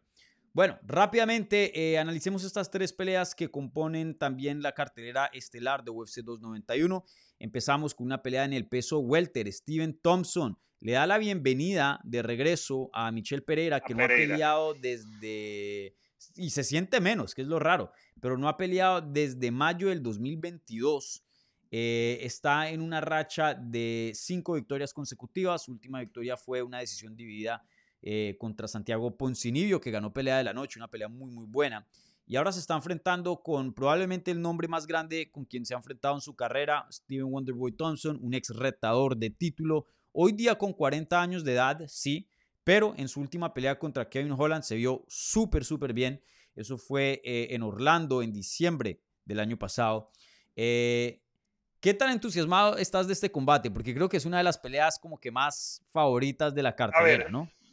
Cuando pelea Thompson yo siempre me entusiasmo porque sé que va a haber piñazos y va a haber patadas y va a haber cosas espectaculares. No me importa, puede estar peleando 20 años más, puede estar peleando en la esquina de su casa, puede venir aquí eh, en un patio y pelear, siempre voy a estar entusiasmado. Me gusta la pelea y la bienvenida a Pereira. Eso es una pelea que me gusta mucho, que creo que puede encender la coestelar y la estelar más que todo mm, por, por, por, Thompson, ¿no? Por lo que pueda dejar caliente ese octágono. Pero me encanta, me encanta, me encanta sobre todo que Thompson la mantenga arriba, ¿no? Que, que se mantenga como un kickboxing, como un striking match, que sea arriba, duro, duro, duro, y el ritmo que pueda poner Thompson. Si Thompson impone su ritmo, Pereira creo que puede sufrir mucho en esta noche, me parece a mí, así por mm. arribita.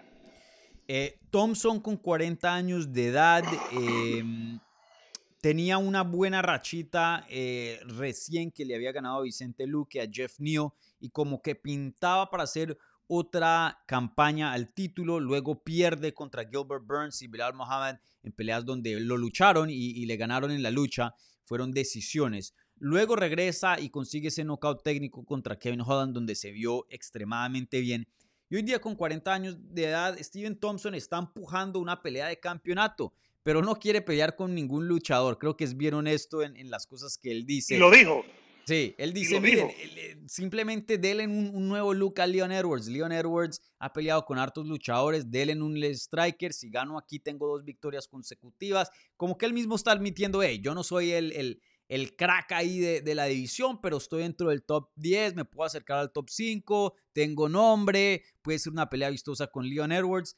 ¿Qué piensas de eso? ¿Te, gustaría la idea de que UFC, si gana aquí, le diera una pelea de campeonato a Steven Wonderboy Thompson por todo eso que menciona o, no? No creo que se lo van a dar por eso. Pero ¿te gustaría a ti o no? yo no soy muy romántico en ese aspecto. Tal vez en mm. alguien que haya sido campeón con más, con más trayectoria de campeonato. Es decir, Thompson. No sé si llegará al Salón de la Fama del UFC. Tiene muchas peleas. Tiene. Eh, no, pero no eh, cuidado, es decir. Pero bueno, eh, trayectoria tiene y peleas tiene eh, unas cuantas. Eh, pero fíjate, ya de por sí tú respondiéndome que no crees que el Salón de la Fama, entonces ¿cómo le van a dar un título? ¿Cómo le van a dar una oportunidad? El peso welter. Mm. pero sí, mira, tiene ocho bonos de la noche en, UFC. Es decir, que espectáculo da. Entonces, por eso te decía, me decía, si me emocionaba, póngalo a pelear siempre y lo voy a ver siempre. Pero de campeonato no, no creo que haya hecho méritos para hacerlo, me parece a mí.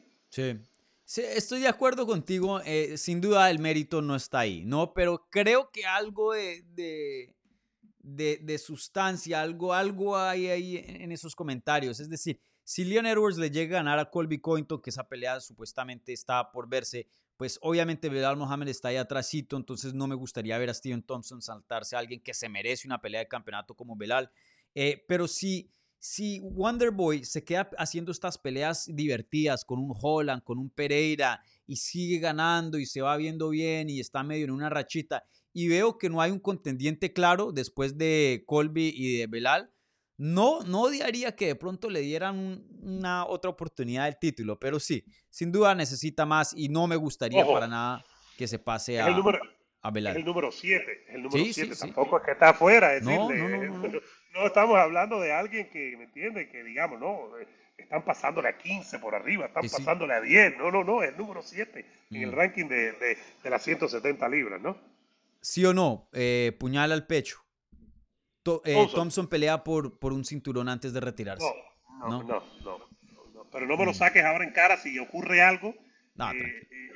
y, tú vienes saco dices, un video en Instagram, tranquilo. Exacto, me dice, oye, caliento. sinvergüenza, tú me dijiste que no, y Ajá. mira, aquí estoy cubriendo, y haces un TikTok, ¿me entiendes? Aquí estoy cubriendo cuando el vikingo me dijo que no iba a pasar.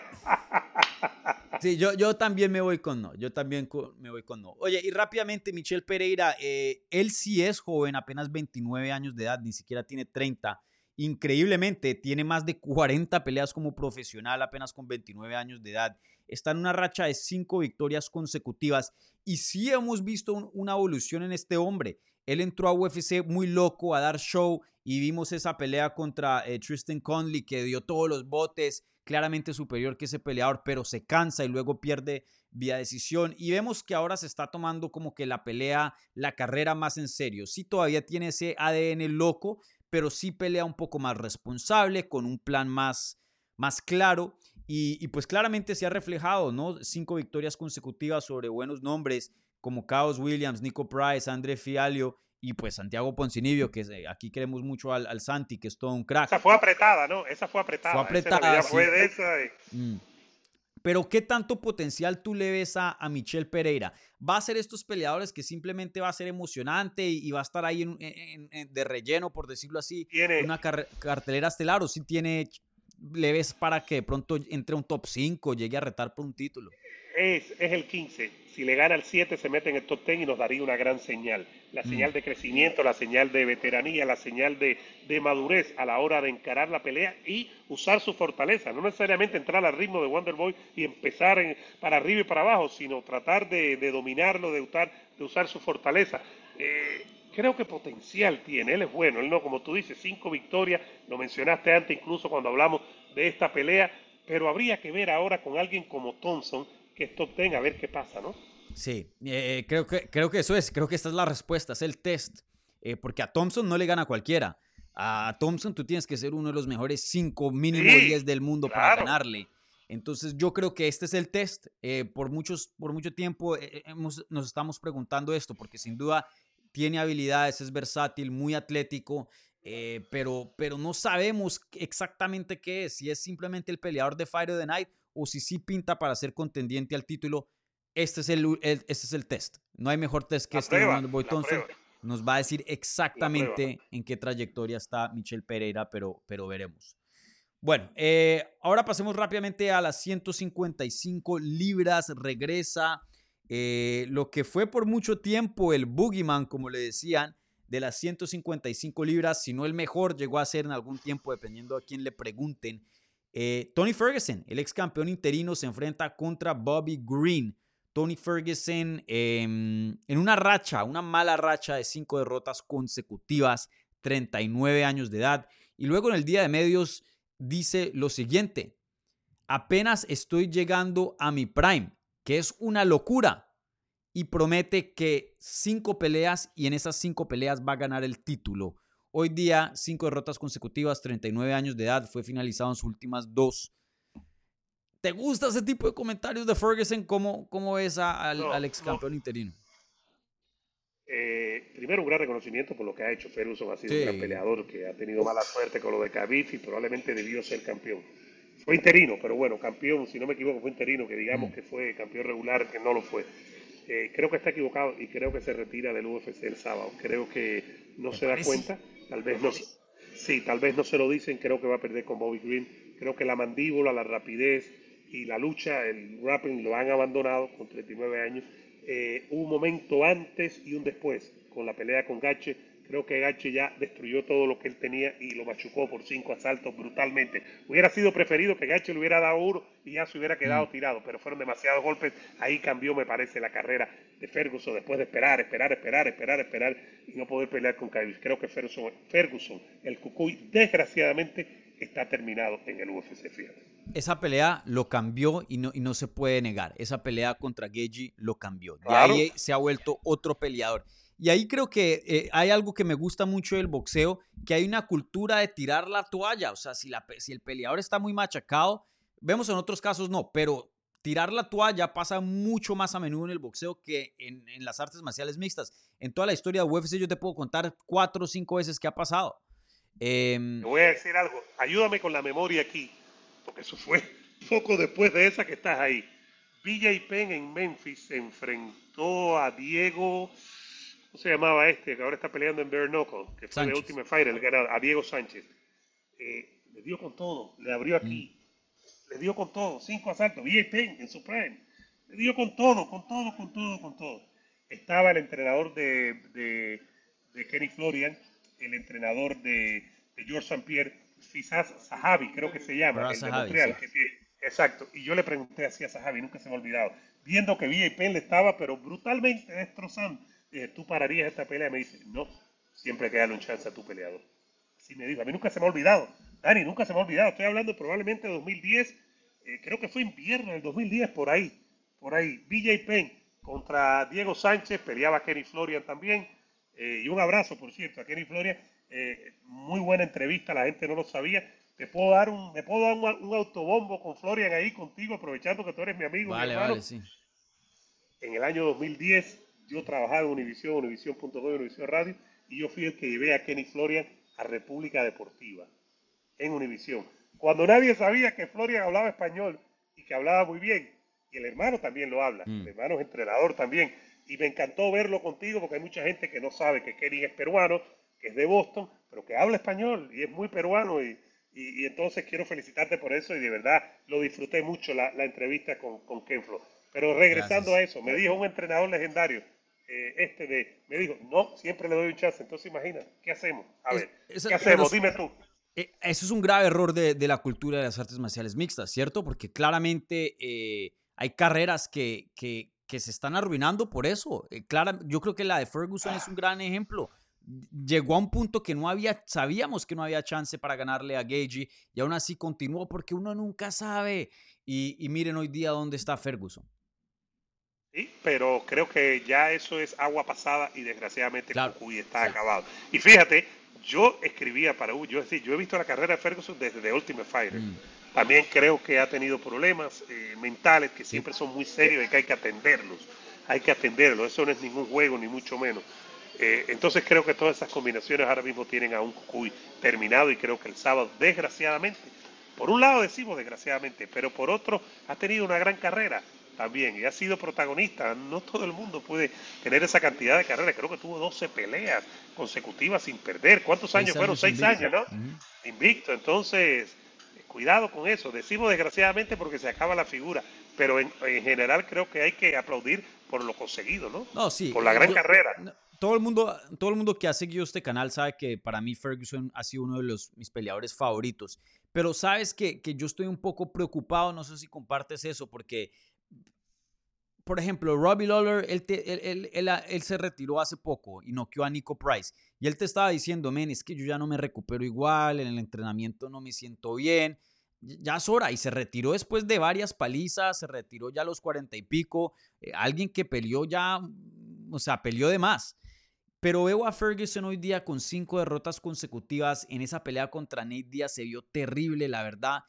Y él está ya hablando de título, él está diciendo que no se va a retirar, que tiene muchos años por delante. Y, veo, veo y, entiendo que los peleadores tienen que tener este nivel de confianza en sí mismo y, creo que eso es algo de hecho saludable hasta creerse un poco de más porque, porque tienes que entrar súper confiado en ese octágono, no puedes entrar con dudas. Pero también veo, veo la percepción muy, pero muy lejana a lo que es la realidad y tengo miedo de que la carrera de Tony Ferguson, UFC lo deje ir y termine peleando en estas promociones como un Bigfoot Silva y knockout, knockout, knockout, knockout y siga y siga y siga y siga en, eh, sin aceptar la realidad, siga, siga en, esas. No sé si tú compartes eso. Yo no veo hoy día Tony Ferguson en, un buen lugar. Alguien, desgraciadamente, alguien como el Cucuy con ese nombre, si termina su carrera el sábado en UFC, va a tener eh, eh, proposiciones de otros organismos, tal vez menores, un poco mayor, pero va a tener porque el nombre va a seguir estando ahí y le van a dar chance y creo que va a recibir muchos golpes. Incluso Masvidal nos dijo cuando estuvimos ahora para el último UFC numerado, eh, eh, que ahora que está promoviendo Bare Knuckle, mm. Masvidal y dijo, ya yo no, eso no lo decía antes de la pelea, pero nos lo dijo ahí a Jorito Ebro y a mí, dice, ya yo no, no tenía el mismo deseo, ya yo no mm. tenía la misma defensa, la misma rapidez. Yo le puedo ganar al 16, al 17, pero ya no puedo ser élite, yo no quiero estar aquí para, para no ser élite. Eh, con Rory, Robbie Lawrence recibió mucho más golpe que más Vidal, incluso, mm. probablemente, ¿no? Sí, Robbie Lawrence tuvo una batalla, incluso lo vimos hace, ¿qué? Un año, dos años, el, paisano tuyo, Barberena, le dio con todo hasta que lo liquidó. Mm. Y Barberena, vimos a Barberena este fin de semana, que es un gordito, que no está ni en forma. Allá en Londres, lo viste, ¿no? Entonces, Barberena con los puños cogió a Lawrence y lo liquidó. A Ferguson creo que vive en un mundo paralelo, desgraciadamente, y creo que si no reconoce que, que debe irse, creo que hay que saber también, no se sabe su situación económica, es muy jodido. Eh, y, el boxeador, el peleador, el peleador, más que el boxeador, el peleador, muchas veces no sabe cuando dice, es muy jodido. Hay que, no sabemos cuál es su, su eh, a ver, su estatus familiar. Robbie Lore tiene su mujer y sus hijos, Poire lo tiene. Siempre es menos complicado cuando tienes eso, ¿no? Cuando tienes una familia estable. No sé cuál es el caso de, del Cucuy que ha tenido problemas. Él está casado y tiene hijos. Pero ha tenido problemas, ¿no? Entonces, cuando tú tienes eh, eh, una familia más en el sentido estable que te ayude, te dice, bueno, ya hay que irnos cuando ha guardado el dinero. Robbie Lorer ha ganado, no pensaría, más dinero que, que el Cucuy, ¿me entiende? Entonces, más Vidal ha ganado mucho más dinero que el Cucuy, ¿me? Mm. Entonces, es muy difícil, es muy difícil, pero creo que su fecha de expiración de UFC llega este sábado en la noche. Sí, ¿crees que este sábado será la última vez que lo vemos pelear en UFC? Por lo sí, menos? sí, sí, sí, sí, me parece a mí que sí, sí. Y UFC no es de regresar Vimos leyendas, por ejemplo, BJ Penn peleó probablemente cinco o seis veces de más. Mm. Chuck Liddell, cinco o seis veces de más, hasta que ya el UFC ya dijeron, oye, ya no puede ser, ya, ya es demasiado, ¿me entiendes? Porque ya no podían hacer nada contra rivales normales. Ya no eran ni rivales élites, sino rivales normales. Ya no aguantaban. Estamos hablando de dos leyendas. Ferguson no llega a ese nivel, tiene su historia, pero creo que ya que su fecha de expiración llega el sábado en la noche. Sí, yo no veo cómo UFC pueda justificar tener a Ferguson en el roster con seis derrotas consecutivas. Bueno, si es que llega a perder contra Bobby Green, obviamente, eso está por verse. Eh, y, claro, eh, miren la carrera de Glover y, hay gente que dice, no, pero ¿qué tal que gane y si empiece una racha? Claro, nada es imposible, pero la verdad que ya se, ya se ve Ferguson. Vean la pelea contra Nate Diaz y luego vayan y vean la pelea contra Kevin Lee, que fue su top en el 2017 dos peleadores completamente distintos. Eh, y, creo que estoy de acuerdo contigo, eh, Vikingo. Ya esto es lo último de Ferguson, esta pelea, porque no creo que gane y no creo que UFC lo mantenga en su roster con otra derrota más. Entonces ya yo creo que nos despedimos el sábado de Tony Ferguson, pero eso está por verse. Me imagino que te vas con Bobby Green, ¿no? Sí, Bobby Green, Bobby Green, en la segunda de, las de las estelares, ¿no? Sí. Sí, y bueno, rápidamente para terminar, simplemente para cerrar aquí la cartelera estelar, Michael Chiesa contra Kevin Holland. Em, eh, no, tengo así ninguna pregunta específica. ¿Qué piensas de ese combate? Em, no sé si quieras decir algo específico acerca de... a ver, vayamos a la base. Una de las bases de este deporte, tú que eres un insider, insider de verdad, ¿la pelea va a ir arriba o va a ir abajo? Si va a ir abajo va a tener una ventaja, si va a ir arriba, el mm. otro va a tener la ventaja. Chiesa, que lo vimos ahora la, allá en el UFC X, que parecía de Cayman, parecía cualquier cosa menos un peleador con su pelo largo, su cosa. Chiesa, porque es analista también, comenta, eh, Chiesa va a poder llevar a Holland a la lona, porque vimos que Chimaev, que es diferente, no comparemos, a Holland lo liquidó muy rápido, claro, había diferentes pesos, era cualquier cosa y, y Holland simplemente lo llevaron rápido a la lona, pero después de eso Holland vino y a Poncinibio lo noqueó aquí en Miami, lo terminó Mm. bien la pelea, aunque Poncinibio, Santiago, quien le mandamos un abrazo y lo respetamos y lo queremos, mucho piensa que la pelea estuvo mal parada, pero bueno, Holland lo noqueó aquí en Miami. Depende, básicamente es comenzar la pelea si Holland va a poder conectar y defenderse o si Chiesa lo lleva a la lona y lo va a trabajar y lo va a terminar. Esa es la, me parece que por ahí debe comenzar cualquier discusión sobre la primera pelea del evento estelar. Sí. Yo me voy, yo creo que Kevin Holland debería ganar esta. Yo creo que Michael Chiesa ya no está tan. em, ya no está tan dedicado, ya no tiene ese, ese mismo nivel de, de, de hambre en las artes marciales mixtas, porque la verdad está teniendo una carrera menos. brutal como analista en, en ESPN. Y él es una persona muy, muy inteligente, se ve todas las peleas. Él era una de mis primeras entrevistas cuando yo empecé a, cubrir este deporte y, él empezando su carrera. Y, quiero mucho a, Michael Chiesa y, nos llevamos muy bien. Em, pero, pero él es un tipo muy, muy inteligente y creo que ya está como que encajándose en una carrera como analista, eh, que, es un peleador muy bueno de calidad, sí, claro, que tiene alto nivel, que ha estado entre los mejores 15 del mundo en 155 y ahora en 170 por varios años. Eh, claro que sí, pero creo que él ya, ya va a pelear una que otra pelea más, pero no, no le veo este deseo de, de irse por el campeonato. Ya creo que se está encajando en, en otra carrera como analista, que lo debería hacer. Me encanta que ya, ya esté pensando, ¿no? Eh, de qué es lo que sigue después del mundo de las Y que tenga, Sí, que tenga la habilidad, ¿no? Que Claro. lo pueda hacer y que tenga la oportunidad. Es fantástico, fantástico. Eso siempre es fantástico. Y salen muy buenos analistas, ex peleadores, y siempre es una posibilidad, ¿me entiendes? Que te puedas expresar y que lo puedas hacer. Pero ahí básicamente eh, creo que Holland tiene más opciones de quedarse. aunque Holland después de Chimavet, ¿te acuerdas? Anunció un retiro que se estuvo, que, que, que duró muy poco. Ya gané tanto dinero, lo que nunca gané. Me voy de aquí y se fue a celebrar. Mm. Espero que no lo haya gastado, ¿no? Kevin Holland. Eh, sí, no, bueno, eso sí no hay garantía. Eh, pero bueno, veremos. Yo me voy con Kevin Holland en esa, pero no sé, una pelea muy reñida, me gusta. Esa pelea está, está, está entusiasmada. Eh, me entusiasma bastante. ¿Tú, tú, cómo, ¿Tú cómo la ves? ¿Con quién te vas? Holland, Holland porque creo que es más peleador como tú dices, creo que Mm, Holland, Holland, sí. me sorprendería que Chiesa esté al 100% en esto, creo que Holland ganaría. Vale, Entiendo. bueno, con eso cerramos aquí el análisis de UFC 291. Antes de irnos, eh, ¿te gustaría resaltar alguna de las preliminares? ¿Algo que quieras eh, mencionar acá o no? No, no, con todo y que es una cartelera que está, tiene varias eh, preliminares que están buenas, sobre todo la Serly esa que a ti te gusta verla y que me hablas y me vuelves loco a veces porque tú la sigues y la cubres para MMA Junkie y para Hablemos MMA. No hay nada que me llame mucho la atención, tal vez ver a Derek Lewis que también no está en su mejor momento, que habló del caso de que se desmayó antes de un pesaje que estuvo, que pensó que se había muerto, pero creo que más que todo hay que, que ver el evento principal y las dos peleas. Este es un tipo de cartelera que te va llevando a las dos peleas principales por todo lo que se pueda jugar, me parece a mí. Sí, 100% de acuerdo.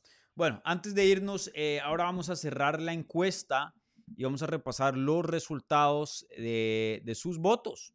De sus votos. Entonces, eh, cerramos ya encuesta. Y la encuesta, la pregunta de la transmisión era la siguiente. ¿El título de BMF hace más interesante UFC 291, sí o no? El 63% de ustedes, ay, bueno, hubo 194 votos. El 63% dijeron que sí, el 36% dijeron que no. Entonces la gente sí está entusiasmada para lo del BMF. Creo Es que, lo que te eh, dije, que ayuda, tú- ayuda, no, no, Sí, no hace daño, acertaste ayuda. acá. Yo equivocado. Pues Ah. no, no comparto, pero, pero bueno, si a la gente le gusta, vuelvo y lo digo, pues hay una razón por qué hacerlo, ¿no? Porque al final del día esto es un producto para la gente y, y, y sí, una pelea fenomenal, eso sí, espectacular, esa revancha va a estar muy, muy bacana. Pero lo que no me gusta, espero que esto no sea ya luego una, una tendencia, algo que veremos más a futuro, eso sí no me gustaría, pero está por verse. Vamos a ver qué pasa. Mm. Vale, bueno, gente. em, primero que todo, un like a este video si son tan amables. eh, si están escuchando en podcast, un buen review en cualquier plataforma que estén usando. Y si son nuevos y les, les gustó aquí el análisis, por favor, suscríbanse al canal para más contenido sobre las artes marciales mixtas en español. Vikingo, ant- antes de irnos, cuéntale al público eh, de tu trabajo, dónde te pueden encontrar para que vayan y, te sigan aquí el público de Hablemos MMA. Como están en YouTube, pueden ir ahora mismo, por favor, a El Vikingo y a Eduardo Marter el Vikingo. En YouTube ahí encuentran ese canal, se suscriben, Eduardo Marter el Vikingo, y en un ratito, desde aquí, desde nuestra casa de Real Café, vamos a tener el Vikingo y Euro Podcast con una gran previa, así, de esto, no tan profunda como contigo, de este UFC 291 aquí desde nuestra casa y también un poco de boxeo con Spence y Crawford, pero ahora mismo me pueden encontrar en YouTube, Eduardo Martel el Vikingo, suscribirse y estamos aquí hablando de deportes de combate constantemente. Sí. Eh, y les menciono, él está tagueado en la descripción, entonces simplemente vayan a la, a la descripción y les lleva el link mucho más fácil, no tienen que, que buscar nada. Entonces, si vayan y se suscriben al canal de, del Vikingo, hace un gran trabajo también y siempre encantado de tenerlo por acá. Eh, gente, un par de anuncios antes de cerrar. Eh, como Vikingo mencionó, tuve una entrevista con Kenny Florian que publicó el miércoles. Vayan y la chequen si no la han visto. Kenny Florian, todo un pionero, una leyenda de las artes marciales mixtas. Igualmente he subido varios eh, videos del Día de Medios con subtítulos en español para que puedan entender lo que están diciendo estas estrellas en inglés. Entonces están ahí ya publicados en el canal y creo, creo que va a publicar un par más. Entonces estén ahí, eh, chequen eso si no lo han chequeado. Y les recuerdo, mañana viernes eh, creo que voy a hacer el video por ahí a las 2 o 3 de la tarde, no, pero haré... No, mañana, mañana sábado. Será, mañana sábado, perdón, gracias, Oh, Vikingo, oye, gracias. me asustaste, me asustaste, viernes es hoy. Sí, qué pena. Usualmente se hacen las previas el jueves, por eso estoy un poco eh, desorientado. Pero mañana sábado, antes del evento, haré una sesión de preguntas y respuestas en vivo para contestar cualquier inquietud que tengan eh, antecitos de la cartelera y ya poder cerrar eh, eh, lo que es el análisis de UFC 291. La última oportunidad de ustedes de hacer preguntas ahí. Ese video va a estar programado a las 2 de la tarde. Todavía no he creado el evento, pero después de la transmisión lo voy a crear. Así que eh, atentos ahí. Vale, entonces, bueno, gente, muchas gracias por su sintonía, gracias por su apoyo, gracias al vikingo o la momia. Aquí, eh, ya, ya le voy a decir la momia, oye, la momia aquí en el canal. eh, y, de pronto a futuro les comparto la historia de eso. Ay, Dios mío. a la momia. Entonces, muchas gracias, Vikingo. Y, y bueno, eh, Gracias. espero una invitación por allá al Real Café con factura de euro a futuro.